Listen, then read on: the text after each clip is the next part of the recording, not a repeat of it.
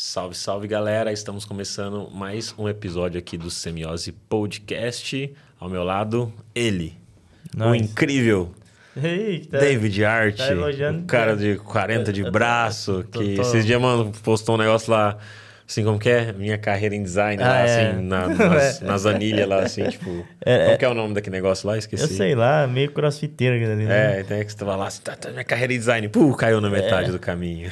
Não, caí porque eu coloquei meu currículo na GUP, né? Ah, entendi, é verdade. Você, você não, eu não conheço, se você já conseguiu emprego por aquela ferramenta, você deixa aqui, porque eu não conheço ninguém conseguiu. Nossa, é verdade. É, é porque eles não dão feedback, sei lá se é da empresa. Eu, eu não gosto muito daquele site, não. Mas enfim, era- um brinquedo, sabia? Tem uns É pula-pula. brinquedo? não, é pula-pula. Tipo, tem uns negócios de pula-pula aqui em São Paulo, ali na Barra Funda. Aí eu levei meu sobrinho, aí tinha uns negocinhos lá. E eu aproveitei pra gravar uns, uns rios pra fazer besteira no Instagram. Entendi, pô. Então, mas deixa aí o seu like, né? Se inscreva no canal se você ainda não Sim. está inscrito. Ative as notificações e faça a pirâmide do bem, que é pegar o link deste episódio, compartilhar com duas pessoas e pedir para duas pessoas compartilhar com mais duas pessoas. E assim a gente vai fazendo essa pirâmide do bem, que é compartilhar conteúdo relevante aí para as pessoas de forma gratuita, não custa nada. E se você está ouvindo também pela Spotify, Deezer, qualquer plataforma de podcast, deixa o seu like também e se inscreva, ative as notificações dessas plataformas, porque é importante que aí você ficar por dentro de todos os conteúdos que nós produzimos aqui pelo Semiose, né, David? Isso aí, segue a gente no Instagram. Segue aí, porque a gente posta conteúdo lá também, os bastidores, pra você saber quando tiver novos, novos workshops, né? Novos Sim. episódios, tudo a gente publica por lá. Verdade, vamos, a gente tem que fazer mais workshop, né, cara? É, Verdade. tem que fazer. mais workshop. Você Tem quer um- workshop, posta aí, ah, eu quero workshop Tinha um aí, pessoal perguntando já. Verdade. Tem que ver tempo. É, tá, correria. Mas a gente vai fazer mais. Pode, pode acreditar. Não é mentira. Não é promessa de político. A gente vai fazer mais. e a gente tem uma convidada aqui incrível. Eu assisti uma palestra dela lá na semana do design lá do Itaú. Ela trouxe um tema bem legal e de forma leve. E de forma que eu achei importante e eu achei da hora. E eu fui lá, já chamei ela no Teams e eu falei, e aí, bora gravar um episódio com a gente? Ela, ah, vamos tal. Eu falei, nossa, que legal, obrigado, né? Que é a Valerie. Falei certo o seu nome? Falou. Aí, é ó. difícil, né? Mas tudo bem. Oi, Ó, gente. Só Ah, chega um pouquinho. Aí, Oi, vai. gente. É a minha primeira vez gravando podcast, então eu ainda tô meio boba com as coisas, mas vou conseguir. Até o final disso aqui vou ser profissional, vocês vão ver. Aí, É se apresente aí, com quem, quem que é a Valerie, com o que, que ela trabalha, que é, qual foi o tema da sua palestra? Tá certo. Vamos seguir esse, esse, esse briefing. Eu sou a Valerie, eu agora sou estagiária de design no Itaú, no time de Brains Design. Inclusive, aquele, o time incrível que fez a virada de marca agora. Ah, Olha aí, trouxemos ó. a pessoa Como certa. Aí, ó, tá vendo? A galera Agora- criticando agora, eu quero ver. Agora eu vou falar na cara Sim. dela que eu gostei. ah, tá. É, E eu, antiga, antigamente, assim, o meu real, a minha real área é UI UX. Eu tenho três a quatro anos de experiência, já trabalhei com alguns projetos super legais que eu posso contar mais para vocês, assim, no decorrer daqui. E a minha palestra, o tema da minha palestra no Itaú, no, como é que chama? No, na Semana de Design do Sim. Itaú, foi é, o como como a gente pode colocar pessoas pretas dentro do mercado de trabalho do design, como o design ele pode ser uma linha de abertura para pessoas pretas no mercado de design, considerando que o design também faz parte do que construiu o racismo estrutural no Brasil e no mundo todo, né? Então, eu achei importante a gente discutir sobre isso, porque é, não sei se vocês lembram, mas o tema dessa, dessa semana do design era conexões humanas. E mesmo quando a gente estava falando sobre conexões humanas e assim pessoas humanas e diversidade, e a identidade visual super trazia sobre isso. É... Mesmo que a gente tivesse todo esse tema, a gente não estava falando de assuntos que estavam ali falando sobre racialidade, falando sobre pessoas assim não neurodivergentes e coisas assim. E aí eu peguei onde eu tenho realmente um certo um, um local de fala completo assim para falar sobre porque eu entrei no mundo do design por conta de uma iniciativa para pessoas pretas e de periferia. E se não fosse essa iniciativa, não acho assim que foi assim esforço ou grandes sortes eu acho que foi realmente uma questão de oportunidade. Eu estar aqui sentado com vocês, ou eu estar lá ali na virada de marca do Itaú, ou eu, sei lá, estar morando onde eu estou morando e usando o ônibus que eu estou usando para chegar até aqui. Tudo foi por conta de uma oportunidade que eu ganhei. Uma oportunidade que é rara para pessoas como eu ganhar. Porque eu não somente sou preta, como também sou mulher, como também vim da extrema periferia. Então, realmente essa iniciativa ela foi essencial para tudo que se desenrolou dentro do meu mundo, assim. Eu sei que pessoas brancas, sempre não falta que pessoas brancas e pessoas que estão assim em condições melhores de vida têm essas oportunidades a rodo. E eu só conheço eu que tive. Então, eu quis trazer essa, quis trazer essa discussão pro Itaú, porque eu acho que ali a gente tem a oportunidade de estar se comunicando com pessoas que conseguem criar essas oportunidades para outras pessoas. E assim, o maior sonho que a gente tem quando a gente vence como pessoa preta, como mulher, é que outras mulheres pretas também vençam. Então, realmente eu quis trazer isso daí para que a gente possa conseguir construir outras iniciativas iguais a que eu tive, criar outras oportunidades iguais a que eu tive. Não quero ser a única pessoa preta nos lugares que eu convivo o tempo todo. Eu quero que pouco a pouco eu veja muito mais gente como eu, sabe? E eu vou pedir só para você colocar o microfone um pouquinho mais para frente aí. Desculpa. É, aí só, Tranquilo, beleza. Fica à vontade. E, e como que você começou no design? Então, por que, que você decidiu entrar nessa área aí? Que decidiu ser pobre que nem nós? Isso. Não, tá certo. Deixa eu explicar. Hum. É, eu sou de Guaianazes. É nós, é ele. E aí, ó, tá vendo? É, é o, o venceu. O Gabigol aqui também. Não, qual, qual é o nome do qual Gabriel. É, ah, é Gabriel mesmo, é, né? É, por isso que ah, ele tem apelido de Gabigol. Gabigol. É, Gabigol. É, o Gabigol. Conhece o Botafogo de Guanazes? Conheço. É, já joguei uma vez lá naquele campo lá. É mó treta, viu? Lá. Dava um... É, dá, é, calor. É. Uhum. Mas é de lá. Você, você, nasceu lá, morou lá? É, eu nasci lá. E assim, existem pessoas com uma condição melhor em Guaianazes, mas eu, nossa.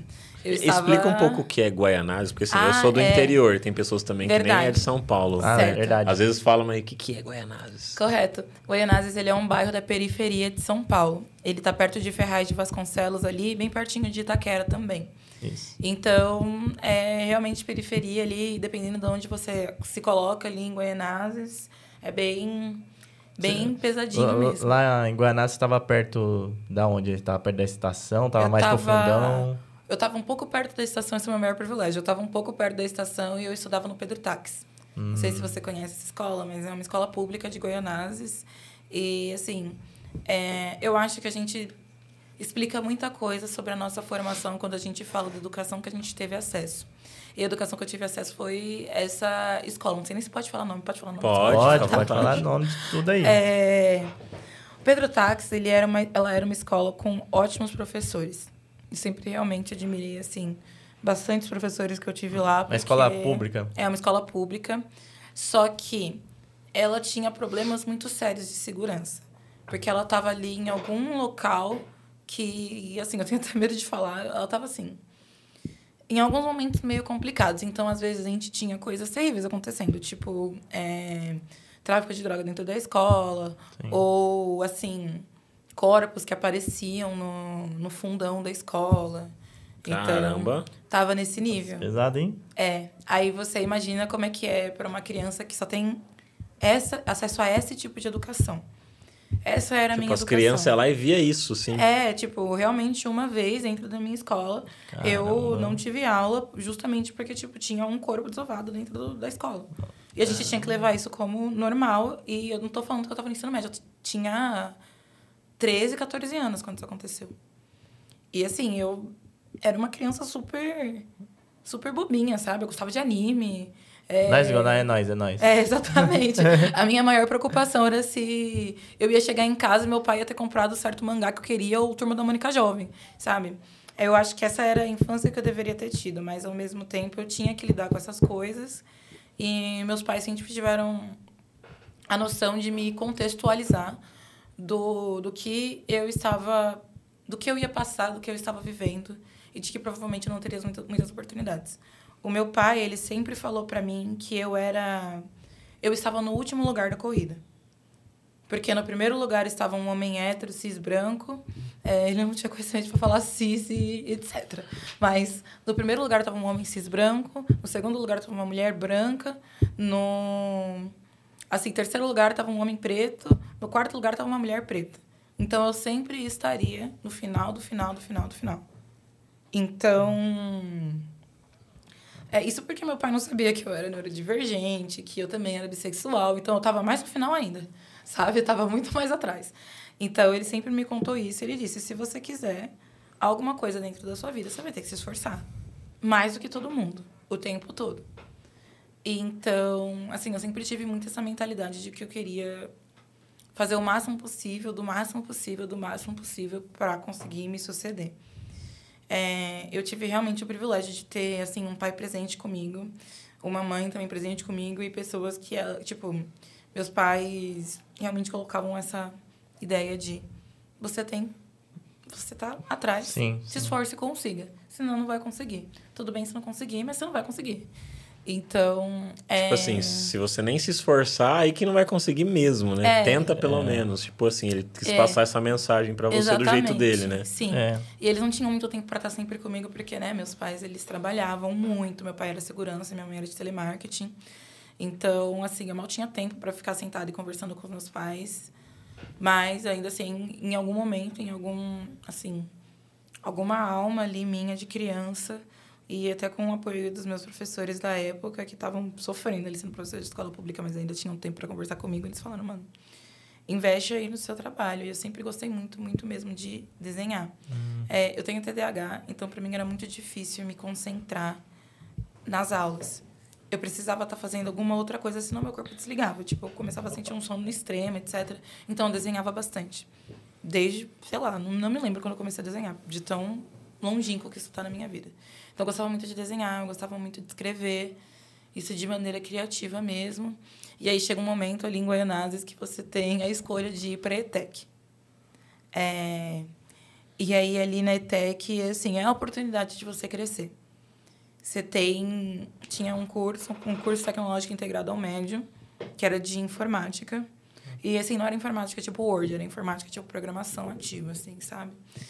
E eu olhei para aquilo ali e falei, é a minha oportunidade, porque aí eu vou ter um ensino médio de escola particular, que é a única maneira que eu vou ter a oportunidade de ter um ensino médio de escola particular, porque pouquíssimas escolas davam bolsa de estudo na época. É... E assim, não é como se eu amasse informática, mas era o que tinha. Às vezes você tem que pegar as oportunidades que você tem. E essa era a oportunidade que eu tinha. Então, assim, me desquebrei para estudar, porque, obviamente, a minha escola não conseguia caber com o que tem que fazer um vestibular para entrar, né? Sim, sim. E a minha escola não conseguia caber com o vestibular que tem para entrar. E, assim, eu falei, ah, whatever, eu vou, eu vou, eu vou, eu vou conseguir, e é isso, eu vou estudar sozinha, e aí eu estudei bastante, aí eu consegui passar. Entrei na ETEC e aí eu fiz o que fez a minha formação de desenvolvedora agora, né? Fiz três anos de ensino médio integrado ao técnico de informática. E aí ali, gente, eu vou dizer para vocês, realmente na tecnologia ser mulher preta e neurodivergente é uma coisa que as pessoas não gostam. Não é só você, tipo, ter que se esforçar mais. Você realmente vai ter pessoas no seu caminho tentando te tirar do seu caminho. Tipo, existem pessoas que ativamente não querem que você chegue lá, assim não querem, é incômodo. Para elas verem que você está conseguindo, apesar de todos os pesares, é incômodo ver que você consegue. E você sentia isso ou, na verdade, você via, fazia na sua frente, assim? Como é que é, tipo... Não, eles faziam bastante comigo, assim. Tipo, a pessoa que eu era no ensino médio... É, só, só um adendo. É, o ETEC é, é lá em Guanás mesmo. Isso. O ETEC, a ETEC é de Guaianazes, mas de assim... É, vamos pensar que as pessoas de escola particular também queriam entrar no ETEC. Ah, nisso que eu estava querendo chegar, porque o público, é. então, não era o mesmo público que você estava acostumado ali, as pessoas não. mudavam um pouco. É, eu ia falar ah. justamente disso, do, de, dessa contextualização, porque eu também acho bastante importante falar que a partir desse momento da minha vida, eu fiquei inserida em ambientes majoritariamente brancos, assim, completamente. Entendi. Mas de todos eles, esse foi o pior. Porque, assim, eu estava em informática, né? E informática não era uma coisa de mulher sabe? Então, tinham 10 meninas na minha sala. São 40 pessoas. Dessas 40, 10 eram mulheres. E dessas 10 mulheres, quatro pessoas eram pretas. E assim, eu era mais escura de. Eu era mais escura de todas as meninas. Então, assim, tipo, meus traços eram super adjacentes, não tem como dizer que eu não sou uma mulher negra. Sabe? Não tem como. Meu cabelo era super crespo, então, tipo, tinha todas as coisas pra ser mais excluída, realmente. Agora, além de tudo isso, eu tinha TDAH, então eu hum. encontrava muita dificuldade para me concentrar. E, assim, eu era muito. muito esperançosa. Eu achava que eu ia viver o sonho da minha vida na escola, porque eu ia para uma escola que parecia particular e agora não ia ter, sei lá, mais crime dentro da minha escola. Eu não ia sentir medo, eu não ia ter que ir de perua, sabe? Porque ficava perigoso demais de noite. Eu ia ficar muito inteligente, etc. Eu tinha muita esperança, mas assim, lá dentro, realmente, gente, quando você é mulher e você não. E eu, tipo, claramente não era minha. Não era meu. Meu calling, sabe? Não era meu. Não era o que eu queria fazer pelo resto da minha vida. Tava claro em mim, mas eu me esforçava bastante. Isso, isso daí foi em que ano? 2017. 2017. Caramba. É, 2017 já, já tinha toda essa discussão. Não, pelo menos tava gateando, assim, né? Mas... É, tava. Mas eu acho que em áreas mais daqui mesmo, porque lá realmente ainda era raro ter mulheres em espaços de programação. Sim. Sabe? Sim. É, e aí lá eu acho que eu nem nunca contei isso, mas lá realmente ali eles acabaram com o meu psicológico. Eu era uma criança bem bem sofridinha, sabe? Tipo, e não davam muita atenção para isso, porque assim, a saúde mental de uma mulher preta, a saúde mental de uma mulher não é muito levada a sério. Ninguém queria levar a sério que eu tinha realmente coisas que me impediam de ser a minha melhor versão. Eu não tava nem ruim, assim, sabe? Eu, tipo, tirei uma nota vermelha no no momento assim da escola toda e essa nota vermelha veio assim completamente justamente, sabe? Tipo, mas as pessoas me falavam coisas horríveis lá. A professora virava para mim falando depois que eu tinha tipo, tirado um recesso com aval do psicólogo que eu não poderia usar minha depressão como desculpa. Caraca, os professores mandavam isso? Essa era a orientadora pedagógica. tá? então, tipo. Caramba, mano. Tipo, é foda, quem né? tinha que fazer o contrário. É. É. E eu tinha 17 anos, sabe? Tipo, 17 anos, passava 8 horas por dia na escola, eu escutava isso. E eu pensei, realmente, eu não posso usar minha depressão como desculpa. Então, eu cortei todo, toda a minha terapia. Falei, não vou mais ir, porque senão eu sou fraca e preguiçosa, então eu não quero fazer isso. É... Enfim, foram anos realmente terríveis. E aí, nesses anos que eu aprendi que seria mais fácil fazer algo que eu não amo, mas seria uma coisa de cura para minha alma fazer o que eu amo mesmo que eu não ganhasse tanto dinheiro assim, para mim era uma necessidade fazer o que eu amava para nunca mais ter que passar o que eu passei ali dentro, sabe? Porque realmente foram anos difíceis que eu tive que passar, assim, eu era muito criança. E eu recebia tortura psicológica aleatoriamente de adulto, sabe? Era adulto olhando no meu olho em apresentação de TCC, cujo meu era, tipo, um dos melhores. E mesmo assim, tipo, eu fiz o design todo do negócio e mesmo assim eu não fui reconhecida até o final é, e professor olhar para mim no meu rosto e falar que o mercado de trabalho escolheu os melhores e nós não éramos os melhores. Então, assim. É, é, dentro disso daí, você. Você não, tinha essa, você não tinha a percepção que você tem hoje sobre esse, tudo isso que você passou, né? Não. Mas, mas você compartilhava isso com alguém? Tinha alguns, tipo, seu, sei lá, seu pai, alguém que você conseguia conversar um pouquinho sobre essa essa situação que você passava por lá? Uhum. Eu acho que isso me provou. Tipo, essa situação me provou o máximo possível que a visão de um adulto e a visão de uma, de uma adolescente realmente são muito diferentes. Hoje eu não consigo ver, hum. porque eu não conversava direito com ninguém. Mas quando eu estava numa situação, eu tinha muito, muito, muito medo de conversar com as pessoas. Porque eu achava que se eu conversasse, meus pais iam conversar com os professores, os professores iam me tratar pior. Sabe? Então eu tinha muito, muito medo. E dentro da escola era impossível, porque a, a coordenadora pedagógica estava falando isso, então não tinha para quem eu fugir, sabe? Tipo, ela era a autoridade maior. Então não tinha muito para onde ir, sabe? E eu sentia muito medo de conversar com os meus pais. Ah, então você ficou. É, não teve ajuda nenhuma né, nessa é. situação. É, não. E aí eu fiquei assim por três anos e é, ali no meio, entretanto, eu conseguia programar, eu conseguia fazer as minhas coisas. Eu não era uma aluna terrível. Eu só era muito mulher, muito preta e muito desatenta, sabe? Era isso que eu era. Era basicamente isso. É... Então, eu tava fazendo muito design lá dentro. Eu, tipo, real, sentava com as pessoas, tentava prestar consultoria para fazer design, assim, né?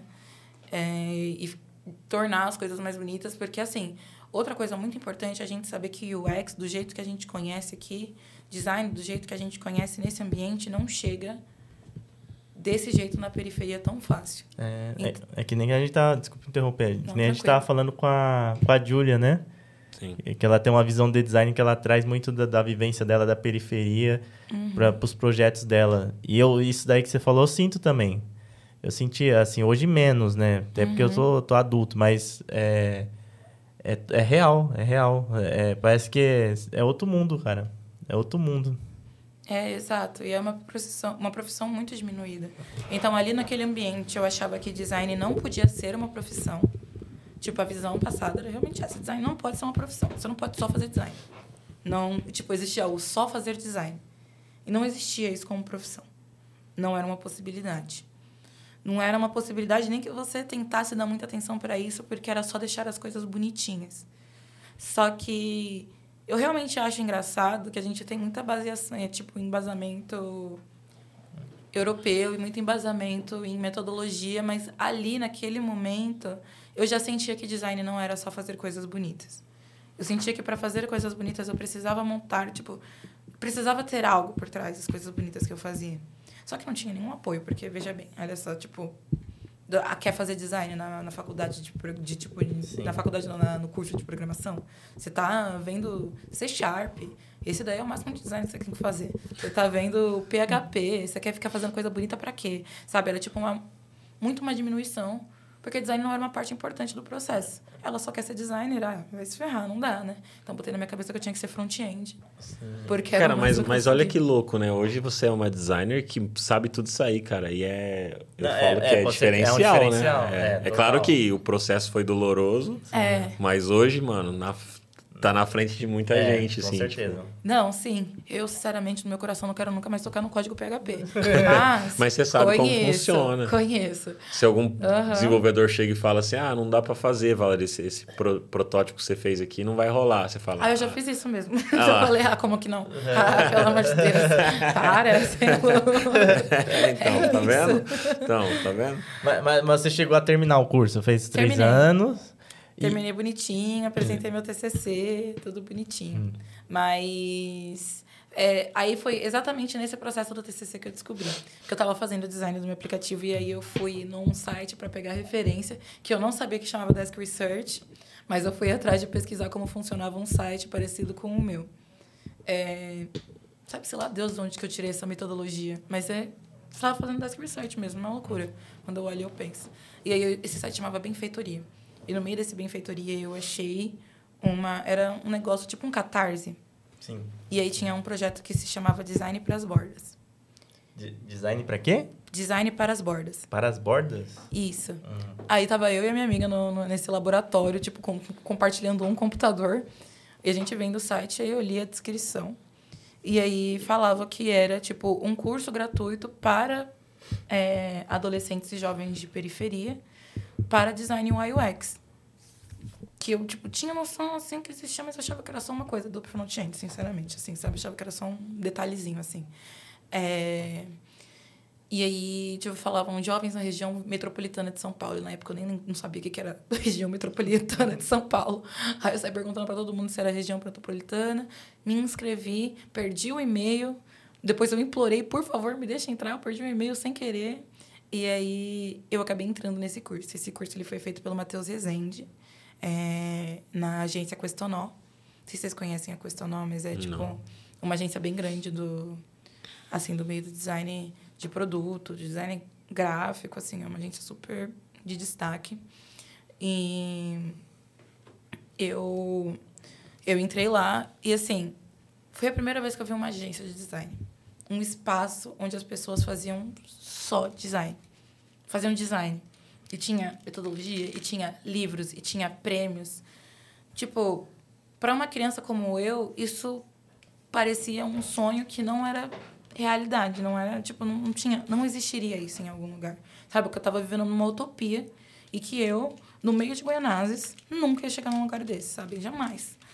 Aí eu entrei, era tipo, todas as mesas tinham Mac, que é bastante normal pra gente hoje em dia, mas naquela época, nossa, uau. É, Todas é- as- é bastante normal no nosso ambiente, né? É, Porque se a gente vai, volta, se você volta lá pra Guaianazes, vai É, falar com a galera lá, falar Mac, todas as pessoas não sabem nem o que, que é. Ah, é o McDonald's? Exato. É Tipo, isso. é sério, tipo... É, não, é ver- é verdade. É, mano. É, às vezes é assim. a- até na, na minha cidade lá, que é Bonifácio, cara, tipo, que é cidade pequena, Hum. a galera tem computador, assim, mas é o Windows normal. Um ou outro só que tem MacBook, assim, e tal. Tipo, não é uma parada... Mano, tem pai de família lá que trabalha pra ganhar dois mil reais por mês.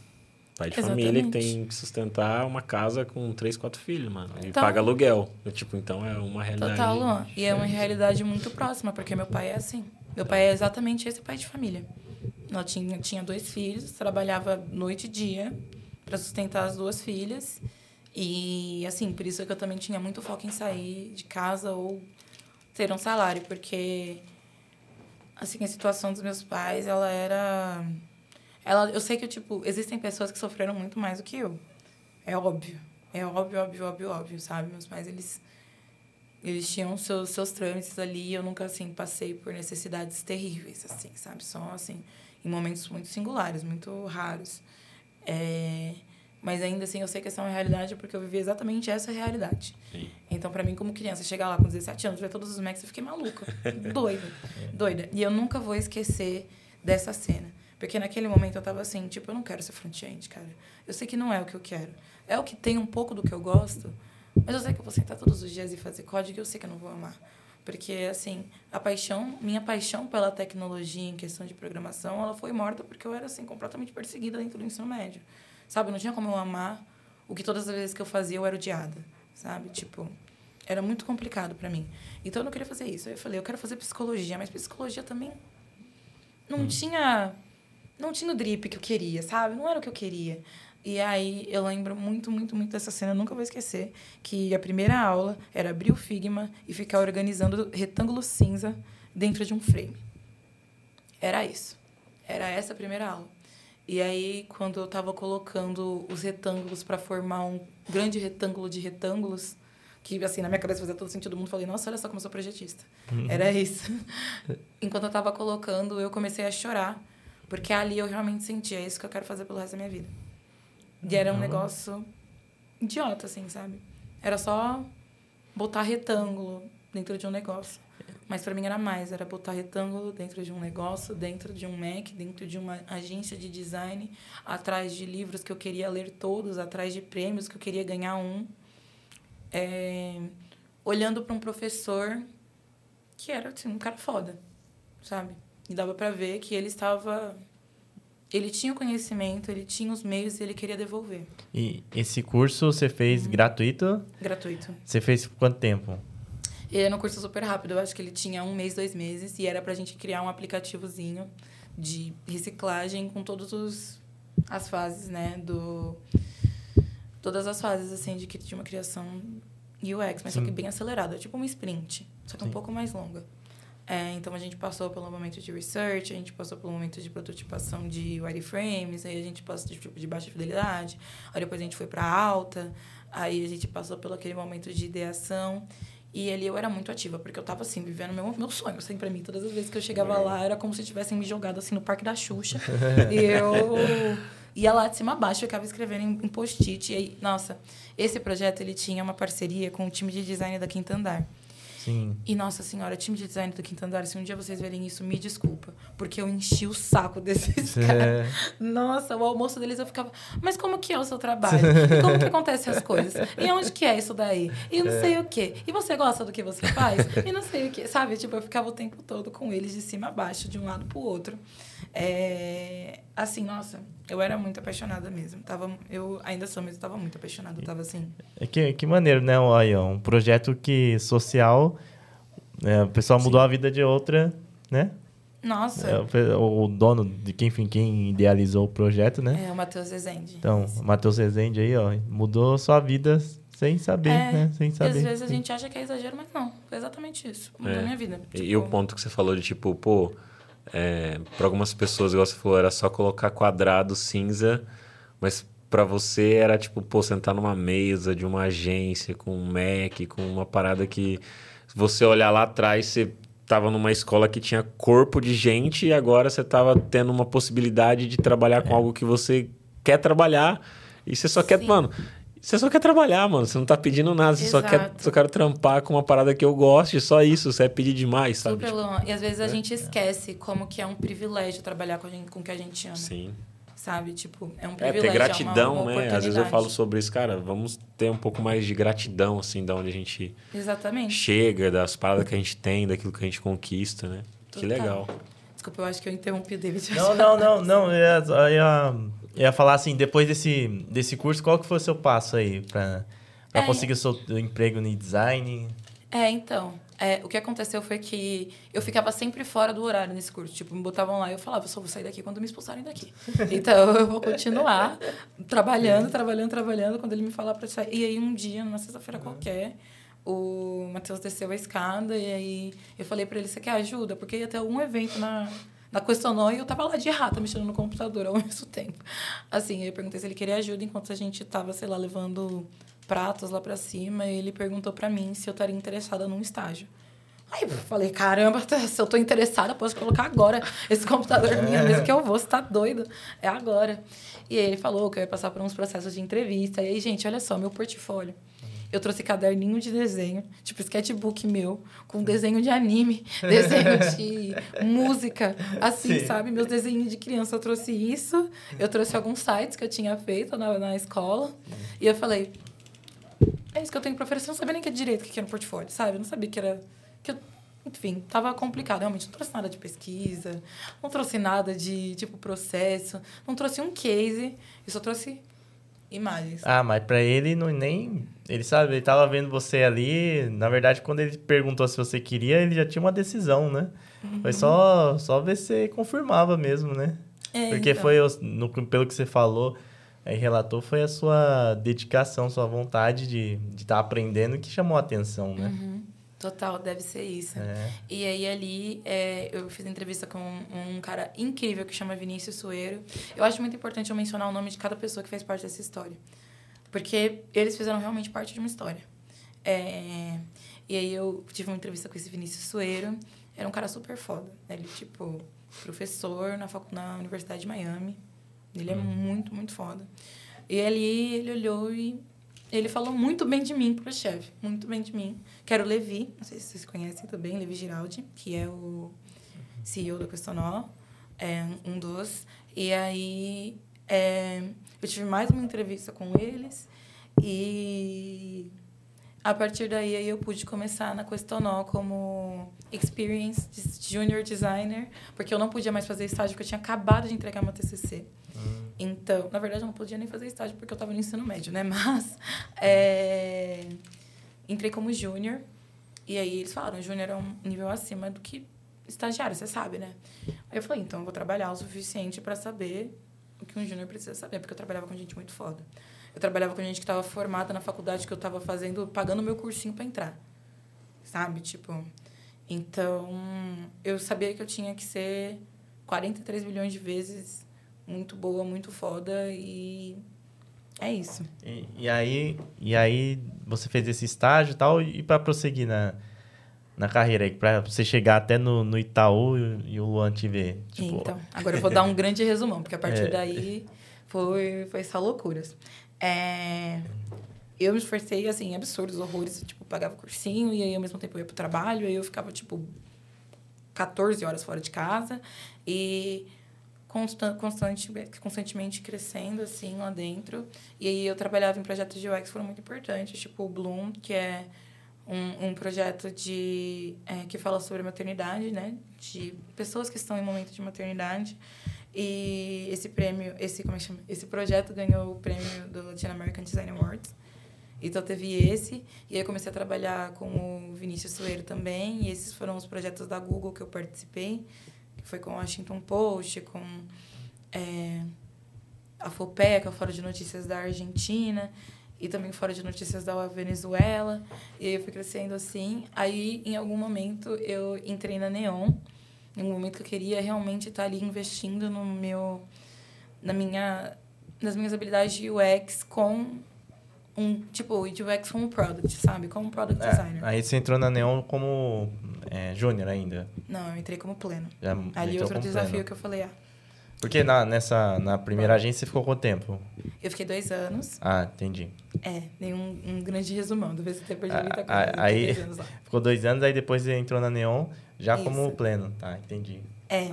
Aí ali na Neon foi onde eu aprendi realmente ali todas as coisas que eu conhecia muito de Scrum, né? Porque eu era programadora antigamente.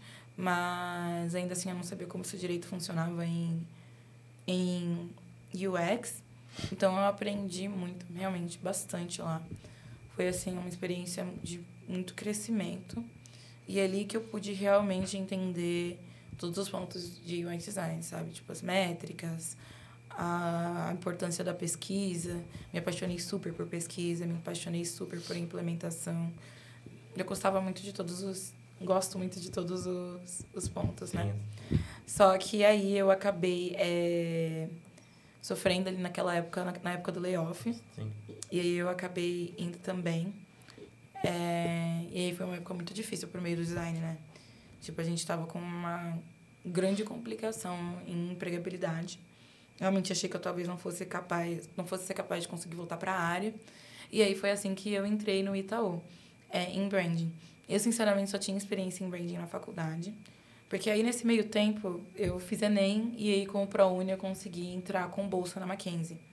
Legal. É, em design. Então, Caramba, você tem informado aqui. É Itaú, a Júlia também era do Mackenzie. Aí também, Hum. né, você no Itaú, tu Itaú. Pô, eu tô, tá virando negócio aqui. Tá tudo- Conversei É, com, com, com, com o Thales É. do Itaú. Caramba, pô. Hoje, hoje as gravações estão da hora, É, né? tá Só tudo- história top. Tá tudo conectando aí, pô. Mas é, eu ia perguntar assim, porque você falou, ó, você teve o histórico de tecnologia, aí na, nesse momento difícil, mas você se formou. Aí você foi aprender sobre UX, UI e tal. E aí você entrou para branding. Tipo, como que foi? Você se candidatou para essa vaga, chegou até você. E, e também, por que que você se aceitou, assim, se interessou? Porque, eu sei, ah, entrar no Itaú, beleza, é uma possibilidade. Mas era uma coisa que tava um pouco indo diferente daquilo que você tava atuando, daquilo que você tinha Total. gostado, né? E você entrou como estagiária. é. E ainda seja, tem isso. É, porque ela, você É. tava como pleno de product Sim. e agora você volta para estágio e de brand. É. Cara, tipo, tem gente que não aceita nem, tipo, entrar com um cargo menor dentro da própria área. Você foi, você voltou como se fosse dois degraus com relação à senioridade, né? A nível Sim. profissional Uhum. em, em outra área, né? É, por que que você fez isso, assim, tipo, né? Qual que foi a motivação, assim? É, a tipo? empresa não era pequena. Tipo, você tava na Neon, né? Não, é Neon ou Next? É, Neon. Neon, então, tipo, assim, é um banco menor e tal, mas ainda não é nada, né? É, o Neon é grande, É, cara. pô. É, eu entendo. É, assim, gente, então, como eu falei, a minha experiência com branding, ela vem da faculdade, porque eu faço design generalista na faculdade, né? Então, eu tive aulas, escolhi matérias de branding, realmente. E, assim, uma coisa sobre mim é que eu realmente... Eu acho que é super importante isso, é que eu realmente amo design. Eu realmente amo design ponta a ponta. Talvez, tudo bem, eu não queira fazer cadeiras, mas ainda assim eu amo a essência do design. Então, para mim, estar dentro de design é às vezes mais importante do que, é, assim, qualquer outra coisa.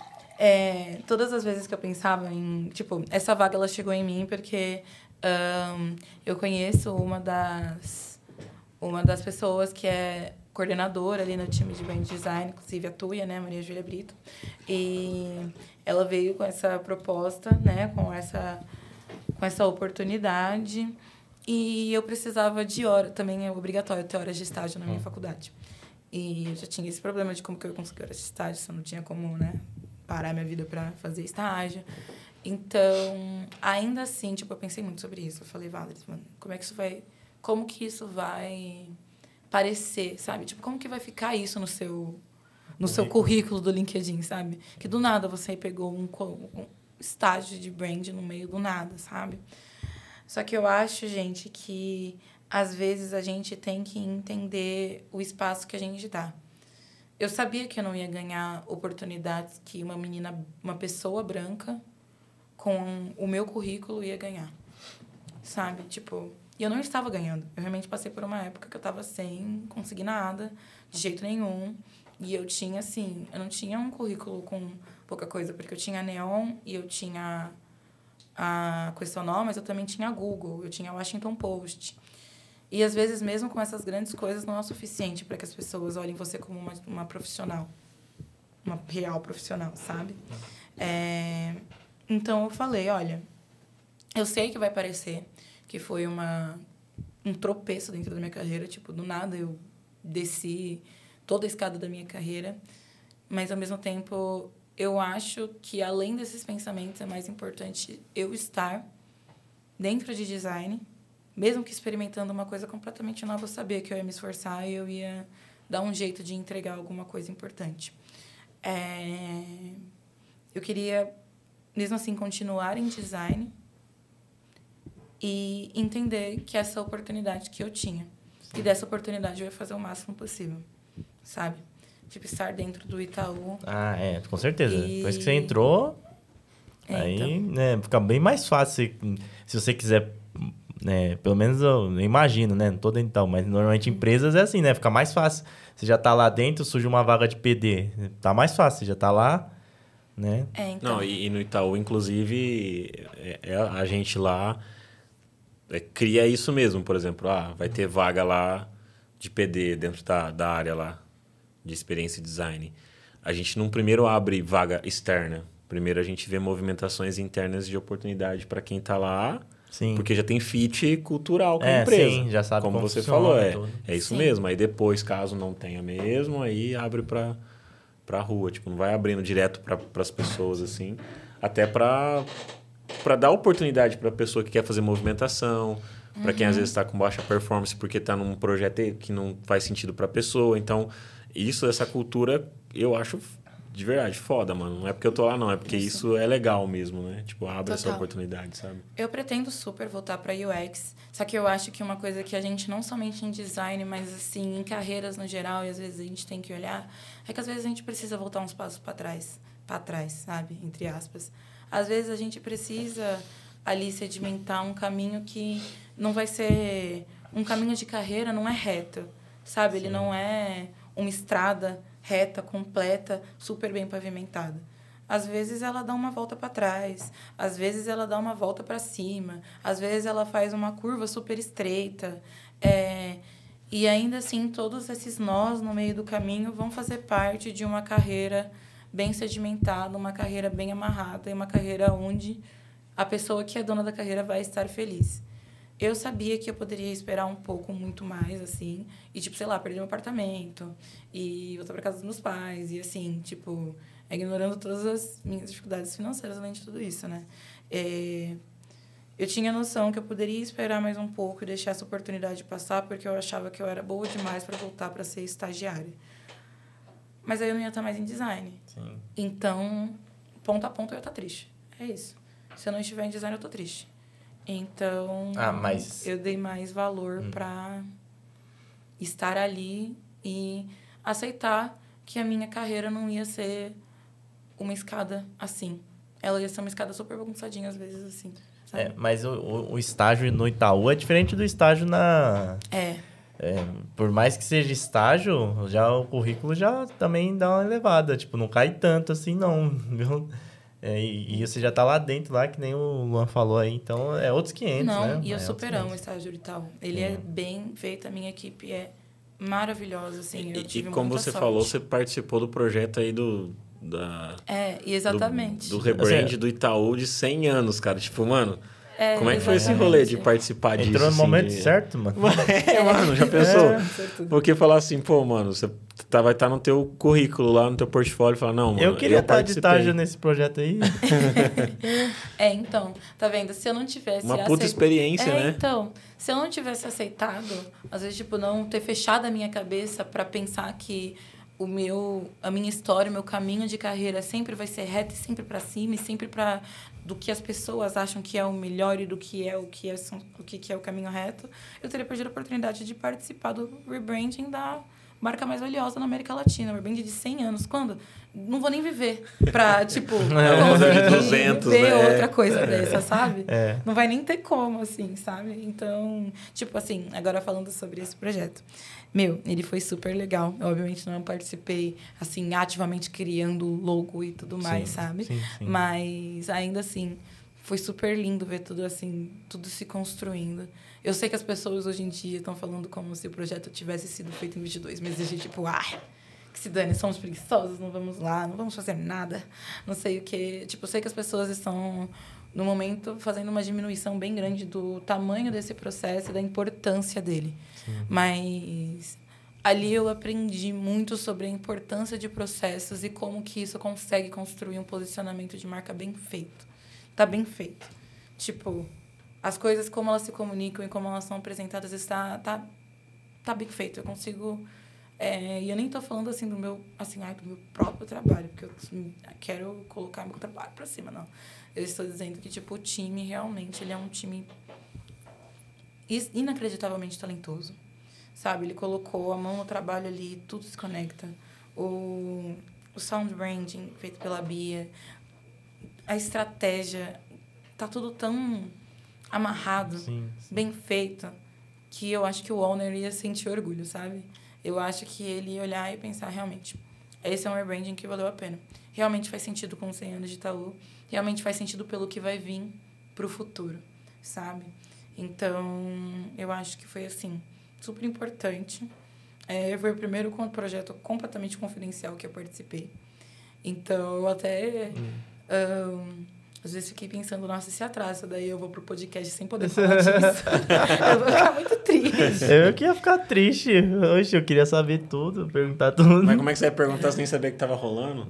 É, verdade, Eita. né? tipo. Não, não, não, eu ia ficar, é, Entendeu? eu ia ficar triste que assim, tipo, lançar depois eu saber disso, Não, entendeu? entendi, é. Aham. Vou ter que gravar de novo. Sim. Mas, assim, super legal, super incrível, porque, assim... Você das participava, contas- assim, das reuniões, assim, a hora que ia Sim. decidir isso, Cara, assim. nossa, foi incrível, porque eu conheci uma galera muito grande da Pentagram.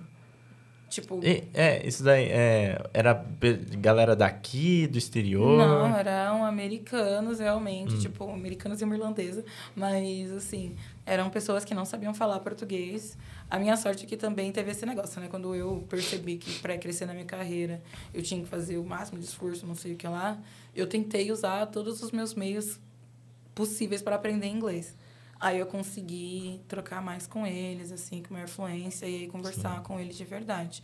Mas, assim, e que, em que mundo eu pensaria que eu ia conseguir conversar com gente da Pentagram? Sabe? Do estúdio mesmo, conversar com eles, assim, num bar, trocar ideia de verdade, sabe? Tipo, com o com o Haag, né? O Fábio Haag. Tipo, eu via as coisas que ele fazia na faculdade. Sim. De é. longe. E aí você trocou diretamente com ele ali, Sim. tomando, ajudando a tomar a decisão do logo, assim. É, eu não ajudei exatamente, assim, em estar ali em decisões do logo, mas eu conversava com ele, pra mim isso já era incrível, sabe? Porque quando eu cheguei, o projeto já tava bem Não, encaminhado. Não, mas estava pre- estava presente lá, Sim, né? É. você fez parte da parada ali. Tudo bem que É. Tá- muitas, às vezes, decisões é mais da liderança, gestão e Sim. etc. Mas Uhum. você dava seus pitacos ali, as pessoas te ouviam, Tinha né? tarefas, né, fazer. Pois tal. é, e é lindo quando você vê que um projeto é feito de pessoas, sabe? Quando você vê que um projeto de marca de design é feito de pessoas que amam fazer o que fazem e que estão para criar coisas incríveis mesmo. Porque teve o evento de lançamento da marca, né? Sim. E aí eu tava numa fileira atrás do meu time. E aí, quando lançou a marca e tudo acabou e todo mundo bater palma, as pessoas levantaram para se, tipo, as pessoas do meu time levantaram para se abraçar. E aí era lindo, porque dava para ver eles se abraçando, chorando e a marca gigantesca atrás, pronta, terminada atrás deles, É. sabe? E aí era, era muito lindo ver isso, porque você dava, dava para ver que as pessoas colocaram a alma delas naquilo ali. Elas realmente se, se doaram a fazer uma coisa incrível, e por isso que ficou incrível, sabe? Eu acho que é, mesmo se eu não tivesse feito absolutamente nada, tivesse chegado no dia 5, um dia antes de lançar o projeto, eu ainda me sentiria parte, porque eles. E, Cada dia foi importante. Eu, sabe? Cada momento. Eu até eu gravei um vídeo, né, que ainda vai sair. É, pelo menos quando a gente tá gravando aqui. Eu falei assim que o Vonner talvez ele discordasse de algumas coisas, que ele discordou até da primeira altera grande alteração, né? Mas ele uhum. não ia uhum. discordar que é um grande projeto de design. Isso daí com certeza ele, ele ia reconhecer. Foi um Sim. grande projeto de design. E, e, em cima disso, qual que assim, você que tava lá dentro assim, você, você teve a percepção assim de qual que era o papel de cada um ali, tipo, o, da agência, da Pentagram, do, do, do Fábio Hag, como que era ali? Cada um ficava responsável por uma parte, e o time interno também de design do Itaú. Como que funcionava o trabalho de cada parte, assim? É, então, eu sinto que todo mundo estava fazendo um trabalho bastante, tipo, as pessoas realmente trocavam, assim, sabe? Tipo, cada um tinha uma grande especialidade, tipo, tinha gente que tinha mais especialidade com sound branding, tipo, a Bia, tinha o logo que tá, foi da Mie, na, é, né, da menina. Então, assim. É... Da, da equipe. Um, da, esse logo você fala da, da equipe interna. É, sim. Sim. A equipe interna ela teve, tipo, parece que foi uma consultoria, uma consultoria não, parece que foi um trabalho exclusivamente da Pentagon, mas Isso, não é. foi, foi bastante também da equipe interna do Itaú. Então qual o, o papel deles no, no processo? Da Pentagon? É. Olha, é, eu acho que foi uma, um grande trabalho, assim, conjunto mesmo. Eles só não estavam fazendo sozinhos, hum, sabe? Entendi. Tipo, eles não estavam fazendo sozinhos. E haviam muitas discussões sobre as coisas e etc. Mas, como eu falei, eu cheguei num momento que as coisas já estavam bastante encaminhadas, né? Então, a gente estava, assim, em últimos detalhes para o lançamento. Então, eu acabei realmente não tendo experiências muito grandes em reuniões com a Pentagram em entender direitinho qual era o papel de todo mundo, mas não era como se todo mundo tivesse só um papel, sabe? Tipo, uma menina fica completamente com um cor, outra menina fica completamente com não sei o quê, outra pessoa fica completamente com não sei o quê. Foi realmente um trabalho muito... Integrado. Integrado, exatamente. Eu acho que essa é a palavra. Um trabalho muito integrado. todo mundo teve seus destaques, mas ainda assim é um trabalho bastante integrado. É, é, Pô, que massa, né? A tipografia lá do, do Fábio Hager eu achei muito bom. Não, a tipografia a, foi uma das coisas que eu mais... É, a questão da, do acento também foi um acerto muito, muito bom. Porque ele manja muito de tipografia, né, cara? Nossa. Nossa, é um gênio. Esse homem é um gênio de verdade. E o que, que você achou dessas polêmicas aí que surgiram? Que o pessoal falou, ah, laranja não sei o quê, ah, estufou não sei o quê, ah, faço no Canva não sei o quê. Algumas coisas eu achei engraçado. Hum. É, não foi um trabalho diretamente, né? Então eu nem sei se eu tenho direito de ficar ofendida. Mas. Não, mas, mas você faz parte do time, assim, é, é, é, acaba. Faço parte do time. Esse é o negócio que me deixou mais triste mesmo foi ver a diminuição do trabalho de designers vindo de designers. Sabe? Isso às vezes me deixou meio triste porque não porque, uau, estou quero defender grandes instituições, mas porque eu sinto que a nossa profissão ela já não é muito valorizada. Aí quando você fala, ai, para que fazer isso em 22 meses? Você podia fazer em 5 minutos no campo. É. é meio tipo uma desvalorização muito grande do nosso trabalho. Tipo, é exatamente o que eu falo. De tipo, ai, por que, que você quer ganhar 100 reais com um logo se eu posso procurar no Google um logo e fazer? Então, assim, por quê? Sabe? Tipo, eu acho que houve uma grande. E, tipo assim, eu consigo entender isso vindo de pessoas que não conhecem design. Mas quando vem de pessoas que conhecem o design, que conhecem o laranja do Itaú, que conhecem da onde que veio toda essa, essa sedimentação, sabe? É porque eu acho que talvez não conheça. Eu acho que é porque são designers que não conhecem. É, talvez. Ou, ou talvez a pessoa só quer o circo, porque. Só quer o circo? É. é, quer ver o circo pegar fogo, porque polêmica é da audiência. Por exemplo, o cara que compartilhou esse negócio do Canva aí, eu compartilhei na minha página, né? Eu não, nem sabia quem era o cidadão. Tipo, mas ele apareceu para mim. E quando eu fui, eu tinha um comentário do Richard lá, Sim. que era até bem pertinente. No, o Richard falou assim da, da. Ah, ele falou da, da Kodak lá no comentário. Foi bem uma boa resposta bem legal pra esse cara. Hum. Mas assim, é burburinho. É, é a mesma coisa. Estão falando bem, mal da, do, do Itaú, ou sei lá, do logo. Algumas pessoas estão falando mal. Mas estão falando também. Acabou criando um marketing em cima. É. Ou tu virou o assunto mais falando lá no do. Twitter. É. Né? No Twitter foi, é, ficou sim. no trend topics. Então, mano. tipo, é, da mesma maneira o pessoal aproveita. É, mas no processo as pessoas, tipo, no processo de uma, de uma eu não sabia, né? Porque Hum. como eu falei, eu não sou de, não era de branding, então eu não sabia nem como que era um processo de rebranding. Mas no processo realmente as pessoas ficam preparadas para isso, tipo, falam, Ah. vocês vão vão falar muito mal, porque é a é tipo, estão renovando uma marca que já é conhecida há muito tempo. Então, sempre as pessoas vão falar mal. Aconteceu com a Pets, aconteceu assim. Eu, eu, na verdade, nunca conheci um rebranding que não tenha acontecido isso. Então, É tudo risco calculado, foi o que eu falei, mano. Você É, acha que essa galera aí, sim. tenho certeza que vocês gostam tá falando aí, pensou é. em tudo isso, já sabia, Não. Eu- já. eu- Não é novidade pra, pra, E eu, pra, pro time quando lança, quando acontece. E eu, eu já vi rebrands é, que, assim, o resultado foi realmente aquém que não, rece não receberam as críticas que o Itaú recebeu. Tipo, alguns rebrands que seriam mais questionáveis, sabe? Sim.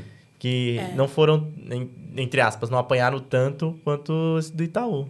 Cara, e você vê, aí tem todo tem conceito, tem grid, É. tem tipografia própria. Tem, tipo, cara, várias coisas que o design fala que não, tem que fazer, grid. É verdade, é, né? Não, você tem É. que criar uma tipografia própria. Aí faz tudo isso. Não, mas ah, olha aí, fazia no Canvas. Ainda tem Porra, uma mas você integração. fala. ainda tem uma integração muito boa com o aplicativo, sabe? Tipo, foi uma coisa tão bem pensada. Foi tipo. É, e aí, aí quando faz, a galera também critica. Fala, pô, mas o que, que vocês querem, né? Tipo, É, se então. não faz com grid, não faz, reclama. Se Não. faz, reclama. Se... To- Total, eu entendo quando se critica, assim, como, sei lá, uma grande análise de design realmente. Tipo, sei lá, que o Draco fez, assim, sabe? Eu entendo se fossem umas críticas assim, mas só que eu acho que críticas vindas de designers, que são exatamente as críticas que diminuem a nossa área, é chato. Eu acho triste. Mesmo que seja para surfar no hype e, assim, que qualquer marketing ainda é marketing, eu ainda acho bem triste. Mas eu aceito, né? Fazer o quê? Que realmente agora no algoritmo, você colocar Itaú no tweet já é levado para cima. Então, é, eu entendo total, mas realmente, como você falou, as pessoas sabem.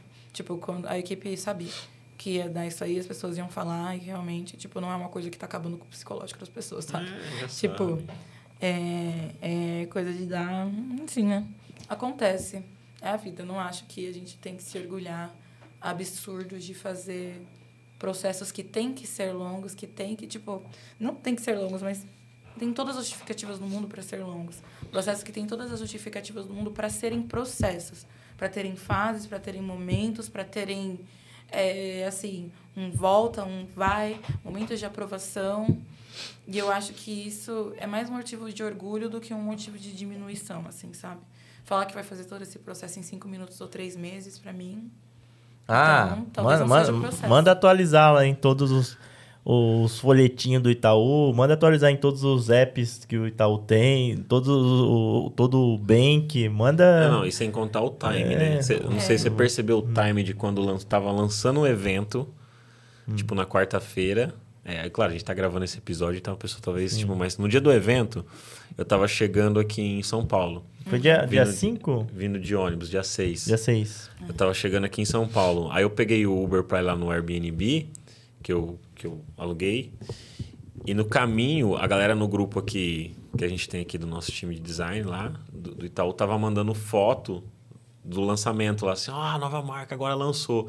Eu tava passando na rua de Uber e os aqueles painel de propaganda já tava colocando logo novo, cara, ao mesmo tempo. Sim. Então, tipo assim, o time de, de tipo, Sim, sim. do logo novo, do lançamento de um evento oficial com todos os lugares que tem Sincronizado. anúncios Total. assim digitais, que é mais rápido de você fazer alteração, já estava meio que programado. Então toda essa estratégia também, cara, não é tipo, não- você não pensa do dia para noite e Exato. executa, porque é mui- muitas pessoas para se mobilizar, Uhum. para alterar, pra, cara, é mó rolê, velho. Agora, ainda adiciona mais uma coisa. Fazer tudo isso com o mínimo de pessoas possíveis sabendo. É, para não vazar informação. É, É. não podia vazar. Era uma coisa assim. E realmente não vazou. É, não vazou. Agora Cara. imagina como. Porque, sinceramente, eu não. É É confiança total também, tão né? difícil não ter vazado nada assim. Tipo, as pessoas, Pessoas- sabiam que ali naquele time ninguém ia vazar. É, porque, é, porque também se Ah, vaza. os ali, outros- o- É, também, mas Os, os outros, ninguém ia vazar. os outros times sabiam?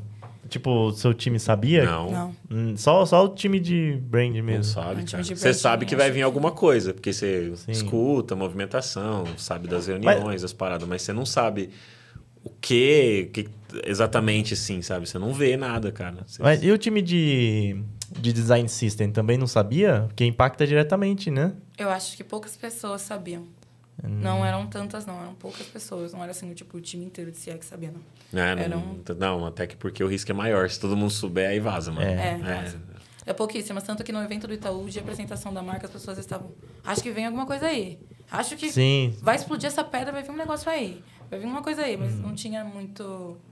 é, pouco a pouco as pessoas davam pistas de que talvez fosse uma marca nova, mas só dentro do evento. Porque fora eu... Nossa, tipo, a gente tava... Era um trabalho muito legal que, tipo... é, a gente não podia trabalhar com notebook aberto em ambientes dentro do escritório, que passavam pessoas por trás da gente. Caramba. Ou que tinham janelas que refletiam atrás da gente. Então a gente tinha uma war room, é, onde todo mundo trabalhava lá com tudo fechado, todas os- as persianas fechadas, bater cartão para entrar. E segurança na porta, assim, não, não podia. Caramba. Vai, mano, é outro nível, né, mano? É muito louco. Mas mas vocês iam no escritório do. Do. O Seik? Não, lá do. Qual que é o nome do tipógrafo? Jabaquara? Não, do tipógrafo, do designer. Ah, do Ah. Fábio? Do- é, vocês É, iam eu lá? acho que a parte da equipe foi eu não tive a oportunidade de Sim. ir. É, porque, né, eu já, gente, cheguei tarde demais, infelizmente. Mas não pude ir, mas o Ag também é uma das pessoas que sabia, o Pentagon também é uma das pessoas que sabia. Então, tipo assim, nesses momentos as pessoas iam, só não falavam o que, que eles estavam conversando, Eu- sabe? Tipo, ninguém revelava o que, que eles estavam fazendo. Mas você viu o logo antes de sair, assim? Sim. Olha que legal, né? Da Sim, hora, o né? logo, eu vi o sound branding, eu vi o posicionamento. eu vi Você viu tudo, né? Participou ali e tal, foi vendo a construção. Sim, Mano, isso é da tudo. hora, né? Isso foi da hora muito demais, legal. cara. Isso foi Da muito hora. legal. Que mesmo não fazendo um trabalho, assim, absurdamente ativo, eu ainda tava, sei lá, sentindo, tipo, quase chorando, assim. Porque você vê tanta pessoa boa e tanta pessoa legal sendo reconhecida com uma marca enorme dessa, se abraçando, feliz de terminar o projeto. Tipo a Júlia, a Marina, a Tuia, o Luna. Tipo, vou, poderia falar o nome de todo mundo aqui. É, eu acho que eu e outra estagiária, que é a Tabata, a gente teve muita sorte. Muita sorte ali de estar ali. Foi lindo, lindo, realmente presenciar. Parabéns, assim, de É. verdade, mano. Parabéns. Muito legal. Esse, muito pe- legal. esse pessoal pegou férias aí, merecia umas férias, né? Depois, é, agora, tipo, sabe, lançou, ah, volta Seis só ano que vem. meses. É. Isso, que Seis isso, agora meses é de mais- férias. Agora é mais trabalho ainda, né? Que agora que todo mundo sabe. É, agora tem que Agora atualizar mais tudo, irmão. ainda. É. Agora sim a hora de Não, aí dá pros tudo. outros, vai lá, vai os outros times aí, ó, se virem. Queria que fosse assim, mas não. É, a gente ainda vai trabalhar bastante. Mas é um time que trabalha muito bem. É. Então acho que tudo vai ficar bem. A menina saiu de Guanás lá, tá com as dificuldades, ó, participou de um projeto bem grande aí, entrou na Neon aí. Da hora essa deu tudo trajetória. certo Essa, no ó. final. é, deu tudo É, certo. mano, porque, mano, você trabalhou na Neon, que é grande, agora você tá no Itaú, que é grande. tipo, que é a maior marca, o maior banco da América Latina. E participou do rebrand de 100 anos, que é histórico. Tipo, só É, isso, só. só isso. Só isso, só. Só esse rolê no currículo, só. Segura essa aí. Cadê aquela professora que falou pra É, nossa, você aqui? Eu coloquei isso num post, gente, não vou mentir. É uma coisa que eu nunca mais esqueci. Eu Chupa. Eu senti tanto ódio. Ela mexeu com a minha cabecinha de adolescente, gente. Aquele dia eu chorei tanto, igual uma. Ah, eu não sei como é que é um adulto. Tipo, agora que eu tenho 21 Sim, anos, sim. a mulher tinha, sei lá, uns 35, 40. Agora que eu olho, eu não conseguiria dizer isso pra uma pessoa de 17. Nunca. Ela olhou no meu olho, nossa, não sei como é que ela conseguiu fazer isso. E, nossa, eu chorei o dia inteiro ali, tipo. Ela falou isso, eu falei, hum. Comecei a chorar. E aí eu chorei até o final da aula. E ela não falou comigo em nenhum momento. Não sei como é que ela fez isso. Mas tá tudo bem, gente. No final das É. contas, o mercado de trabalho ia sim escolher a gente. Mesmo que para ela a gente não fosse os melhores. Então, E, Deu tudo e- certo. E, só uma coisa que acabou faltando, a a sua palestra lá no, no evento de design foi como?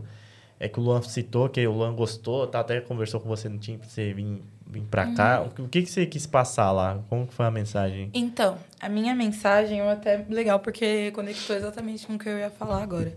A mensagem que eu quis passar é que realmente a gente tem que ter ações. A gente tem que fazer coisas para que a gente consiga incluir novas visões do design dentro do mundo do, mundo do design agora. Que visões que não são completamente ligadas com metodologias europeias, visões que sabem qual é a necessidade do público de um público que não é assim de sempre, sabe? Visões que vejam problemas novos, visões que consigam enxergar coisas que pessoas que passaram o tempo todo em privilégio podem escolher uma profissão que não é tão assim monetária, sabe? Tipo, de um ganho monetário tão gigantesco, que não é vista como uma profissão de monetário gigantesco. Então, assim, é uma profissão que, só, que não só tem, mas tem muita, muita gente rica. Muita, muita gente que nunca teve oportunidade. Tipo, nunca teve oportunidade, não, mas nunca teve, assim, pisou numa favela. Sim. Muita gente, assim, sabe? Então, eu queria trazer que essas visões são necessárias para o design, porque o design ajudou com que essas pessoas não estejam hoje nesses ambientes, sabe? Tipo, a gente via cartazes zoando nossos traços, zoando nosso cabelo, zoando a nossa boca, zoando a nossa cor.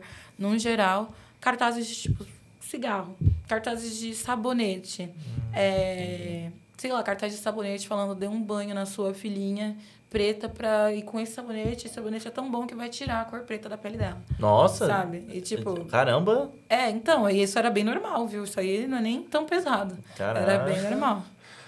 Era bem ali presente. E, assim, não somente, tipo, isso daí é em 1960 e pouquinhos, sabe? Tipo, Sim. 1950 e pouquinhos. A minha avó tava viva nessa época, sabe? E, tipo, assim, eu sou de uma geração que a bisa da minha avó, quer dizer, a avó da minha avó foi uma pessoa escravizada. Então, assim, eu tô tão longe, sabe? Sim. Tipo, eu não sou uma grande geração de mulheres livres, eu tô bem próxima. É... Mas, enfim, eu acho que o design ele teve participação ativa na sedimentação do racismo no país e no mundo. Ele teve participação ativa. Então, agora a gente tem que, participar, tem que, tem que ter participação ativa para conseguir tornar o design um design melhor. Você, que é um design que atinge todas as pessoas. Você é a favor de vagas afirmativas, então? Sou pra caramba. Eu sou bastante. Porque o que eu disse, gente, eu ia falar na verdade agora. A minha história não é uma história de meritocracia. A minha história não é somente uma história de tipo, ai, ah, ela era muito pobre, mas ela se esforçou e aí ela conseguiu. Não. Eu tive oportunidade. Me deram oportunidade. Um cara, assim, um cara com dinheiro de uma grande agência que estava bem sedimentado, um dia olhou e falou: Eu quero dar oportunidade para pessoas de periferia. E ele me deu uma oportunidade e ele mudou minha vida. É, eu vejo como os, os, dois, assim, né? Tipo, que deu a oportunidade e você agarrou a oportunidade. É, eu agarrei. Sim, sim. Total, total. Mas eu sinto que é, muita gente agarraria a oportunidade. Muita gente luta muito, muito sim, mesmo pela oportunidade. Sim. Eu acho que vagas afirmativas não são uma. Ai, gente, eu quero dar uma, uma sorte, assim, uma, uma coisinha, assim, porque ela não é capaz, então eu vou dar para ela. Não, eu acho que é o mínimo que se pode fazer para conseguir pouco a pouco arrumar o que a sociedade fez pela gente, o que a sociedade fez com a gente. Porque, assim, é, eu não consigo enxergar um momento da minha vida que eu não sofri com ódio. Ódio não porque eu sou uma pessoa horrível, mas porque eu sou uma pessoa, uma pessoa, das quais características eu não posso mudar. Eu não posso ficar mais branca. E esse era o meu sonho quando eu era criança, sabe? Tipo, Sério? Você tinha essa vontade? Nossa, quando eu era criança, eu era inacreditavelmente zoada por tudo que eu era. Tipo, eu tinha meu nariz muito batatinha, eu tinha minha boca muito grossa, eu tenho um cabelo super crespo, não tinha progressiva que baixasse meu cabelo. E assim, eu passava por coisas terríveis para me embranquecer. Tipo, o processo de progressivo é um processo doloroso, assim, sabe? Eu chorava toda vez, eu me queimava toda vez. É, o alisamento queimava meu couro cabeludo, mas eu preferia passar por essa dor do que passar pela dor de ser odiada em todo lugar que eu era. Caramba, e mesmo assim eu ainda era odiada, porque não tem como embranquecer, sabe? Não tem como tirar a negritude de mim. Então, se a sociedade me criou com todo esse ódio, hoje em dia ela colocar uma vaga afirmati afirma eita, afirmativa, afirmativa é o justo. Ela tá me dando o que ela me tirou. Sabe? É, se você, quem ouçam aí, tipo, um podcast chama Projeto Quirino, que conta a história sobre a questão da escravidão que teve aqui no Brasil, sobre a questão da libertação dos escravos e tudo mais. Você começa. Eu não terminei de ouvir ainda, pelo menos no dia da gravação desse episódio, ainda não terminei, mas vou terminar. Você começa a ver que, tipo, ah, beleza, libertou os escravos, mas os escravos não tem nada, vai fazer o quê? Sim. Tipo. É, sim, sim. Tipo. Sim. tipo Exatamente. Tipo... Então não adianta só falar que, tipo, ah, não, mas aí libertou os escravos. Pra, cara, tem um reparo histórico aí que, tipo, eu comecei a estudar um pouco mais através desse podcast e comecei uhum. a, a refletir mais. Que eu falei, nossa, cara, faz total sentido, sabe? Porque. Como é que você vai resolver a parada? Não adianta só, tipo, ah, beleza, libertei um negro, lá, olhando pro passado, e agora é só ele trabalhar e ter coisa. Trabalhar do quê? Sim. Vai pagar para ele ter o quê? Que ele tá começando realmente do zero, cara, assim.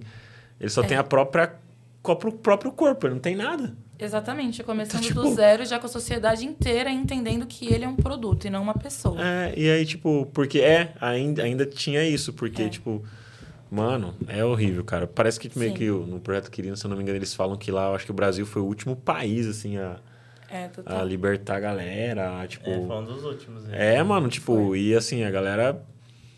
Exato. E aí até o, aí, o pessoal às vezes fala, ah, mas próprio negro escravizava negro. Aí você vai ver que era uma minoria que fazia isso, e porque o negro na época era a única moeda de, de maior valor que tinha. Exato. Então, tipo, às vezes o negro só tinha um, um outro negro, infelizmente, como escravo, e era a única coisa de troca que tinha.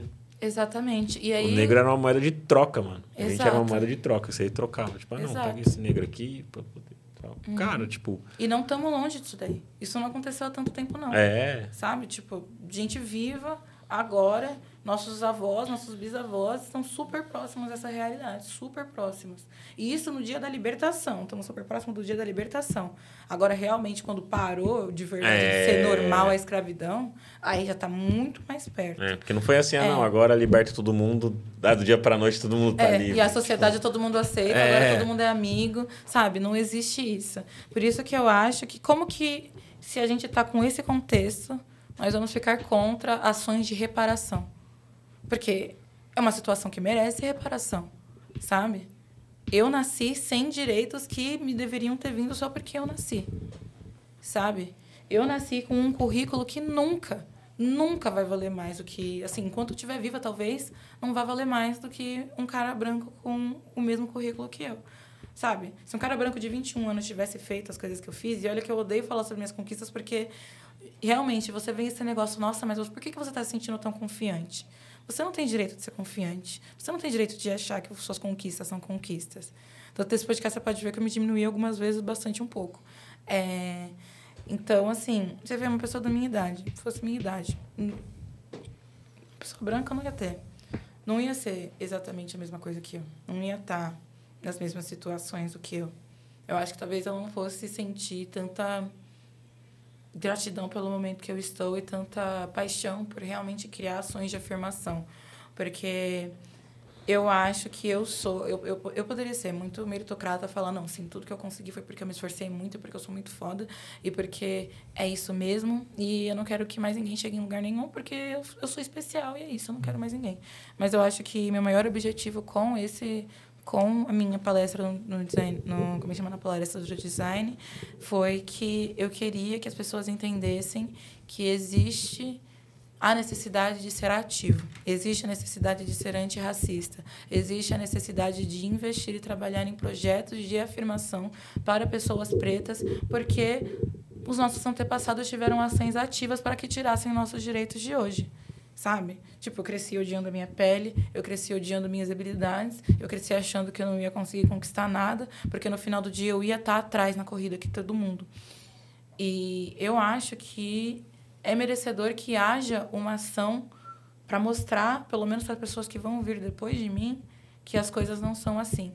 Se eu não conseguir me curar, se eu não conseguir é que fosse fácil, eu espero que para pessoas parecidas comigo seja. Eu espero que seja fácil, eu espero que seja tranquilo. Eu espero que um dia nem precise de vaga afirmativa, porque vamos ser pessoas pretas o suficiente. Quer dizer, pretas, assim, é, quantidade, assim, o suficiente para que o design não seja quase que completamente branco. Porque vamos pensar, nas equipes de design que vocês participaram, vocês conseguem contar muitas pessoas pretas? Na história de vocês? Não, tipo assim. não. Porque eu sempre fui uma das únicas. É, a mais sim, escura e uma das únicas. É. Então, total, sou a favor de vagas afirmativas, eu acho elas necessárias e eu acho realmente que eu quero ver mais pessoas como eu dentro do E- design. E vocês são, assim, importante também ter referência, né? Para que outras pessoas que estão lá no, no início, né? Também possam ver e falar, olha, que da hora, tem É gente possível, lá. né? É Sim. possível. Total é muito importante. Inclusive, o líder desse projeto, né, do Ranger do Itaú, é um homem preto. É o Clayton. E ver isso, pra mim, foi tipo a realização de um sonho. Porque ele é um homem preto que parece meu pai, sabe? Tipo, em aparência, assim, ele, em aparência e jeito, ele me lembra muito meu pai. E meu pai, ele sempre quis trabalhar com tecnologia, mas ele não teve oportunidade. Então, meu pai é muito inteligente, meu pai é assim, sabe? Tipo, até hoje eu já me formei, eu falo, pai, por favor, vem formatar meu computador, sabe? Sim. É, e foi autodidata, assim, mesmo que meu pai não tenha tido a oportunidade, eu ainda vejo o Cleiton e eu penso, os próximos que vão ser como meu pai vão ter a oportunidade, vão ter mais facilidade, porque o cara que liderou o projeto, que reformou a marca mais valiosa da América Latina nos seus 100 anos, foi um cara preto. Isso daí a história nunca vai apagar. Foi um homem preto. Então, Pô, isso é massa. eu acho, assim, super, super, mega, hiper importante. Coisa que, né, as críticas da internet, elas decidiram ignorar É, e ignora também. essas paradas. Decidiram É. ignorar. Mas vê a importância Sim. disso. Que eu nunca nem vi um líder de projeto preto, para falar a verdade, em toda a minha carreira. É, e ver Nunca uma um parada líder. dessa é, é, é bem legal. É, não, tá vendo, agora- tá vendo agora. Tipo, o cargo de, que nem o do Luan aqui, coordenador, pô, tá vendo agora. É, diretor, head de design, tem alguém aí? Preto? É, talvez o Pipo? O Pipo, é, o Pipo ele é. É, É. Eu conheço você, o Cleiton e agora o Pipo. É. E é isso, sabe? Basicamente. então, tipo... Não, e na, por, não é nem uma... Não, não tô esculachando e tal. Ah, eu tenho o Biratã também, que ele era líder de design, que eu Ah, gravei com ele. É o Biratã. Sim, isso eu conheço. O Biratã. Super legal. Mas- Líder. Eu ia falar, quando eu trabalhei no Itaú, por exemplo, na minha época, no, no setor lá, eu não lembro de nenhum, nenhum preto. No setor que eu trabalhei. Então, É, o próprio... Quando eu fui no evento de design do Itaú, eu senti essa diferença, assim, muito mais leve, diverso. É, o Itaú é o lugar mais Muito- diverso que eu já trabalhei. mesmo. Muito, muito diferente. É, então, mudou muito, assim, o que a galera fala. A muito. galera que tá mais tempo, assim, que eu converso, o pessoal É. fala, cara, hoje tá muito mais da hora, Mas é assim. muito bom, É, gente, porque eu sim. acho que só assim que a gente consegue criar novas marcas, novas experiências realmente diferenciadas, quando a gente traz visões diferenciadas. Tipo, as pessoas acham que é só para incluir pessoas, só para incluir pessoas, e as pessoas vão ser iguais, ah, completamente iguais, assim, sabe? Mas não, tipo, trazer visões diferentes para o design é importante quando a gente está fazendo pesquisa, quando a gente está criando um novo produto, quando a gente está criando uma nova marca. Ter visões diferentes é muito importante para a gente criar algo que vale a pena mesmo, sabe? Tipo, algo que realmente impacte alguma coisa, assim, sabe? Para mim, é diversidade super necessária. Tanto que vai olhando, tipo, foto de time de agência, foto de time de É design verdade, de verdade. aleatório. Verdade. Conta, tipo, quatro, cinco pessoas pretas e é isso. Cinco se for muito, muito é, diverso. muito diverso ainda, sabe? Então, eu fico feliz que a gente pouco a pouco está conseguindo fazer isso, mas eu acho muito legal a gente nunca parar de falar sobre isso e nunca falar, não, agora tá bom, acho que já tá bom de preto. Não, eu acho super importante a gente continuar falando disso para que realmente, sei lá, daqui é, 20 anos, quando eu tiver os meus 10 anos e pouco de carreira igual o Cleiton tem, eu possa ver muita gente igual a, assim, as minhas amigas, aos meus pais, não somente a mim, mas as garotas da minha escola que não conseguiram enquanto eu consegui, sabe? Cara, Tipo- muito bom. Valerie, obrigado aí pelo papo. Valeu. Espero que você tenha curtido, cara. Eu curti bastante, assim, principalmente conhecer agora melhor sua história, assim, cara. Me conectei com várias, vários pontos, assim, que você passou. Eu acho que, mano, pela tua história, sofreu muito mais que eu, assim, nada, nada a ver o rolê, assim, mas é legal ver essa similaridade ou essa proximidade, assim, sabe, com relação a essas dificuldades e ver todo o seu crescimento e ver o tanto de potencial que você tem que muitas coisas ainda grandes você vai fazer, eu tenho certeza.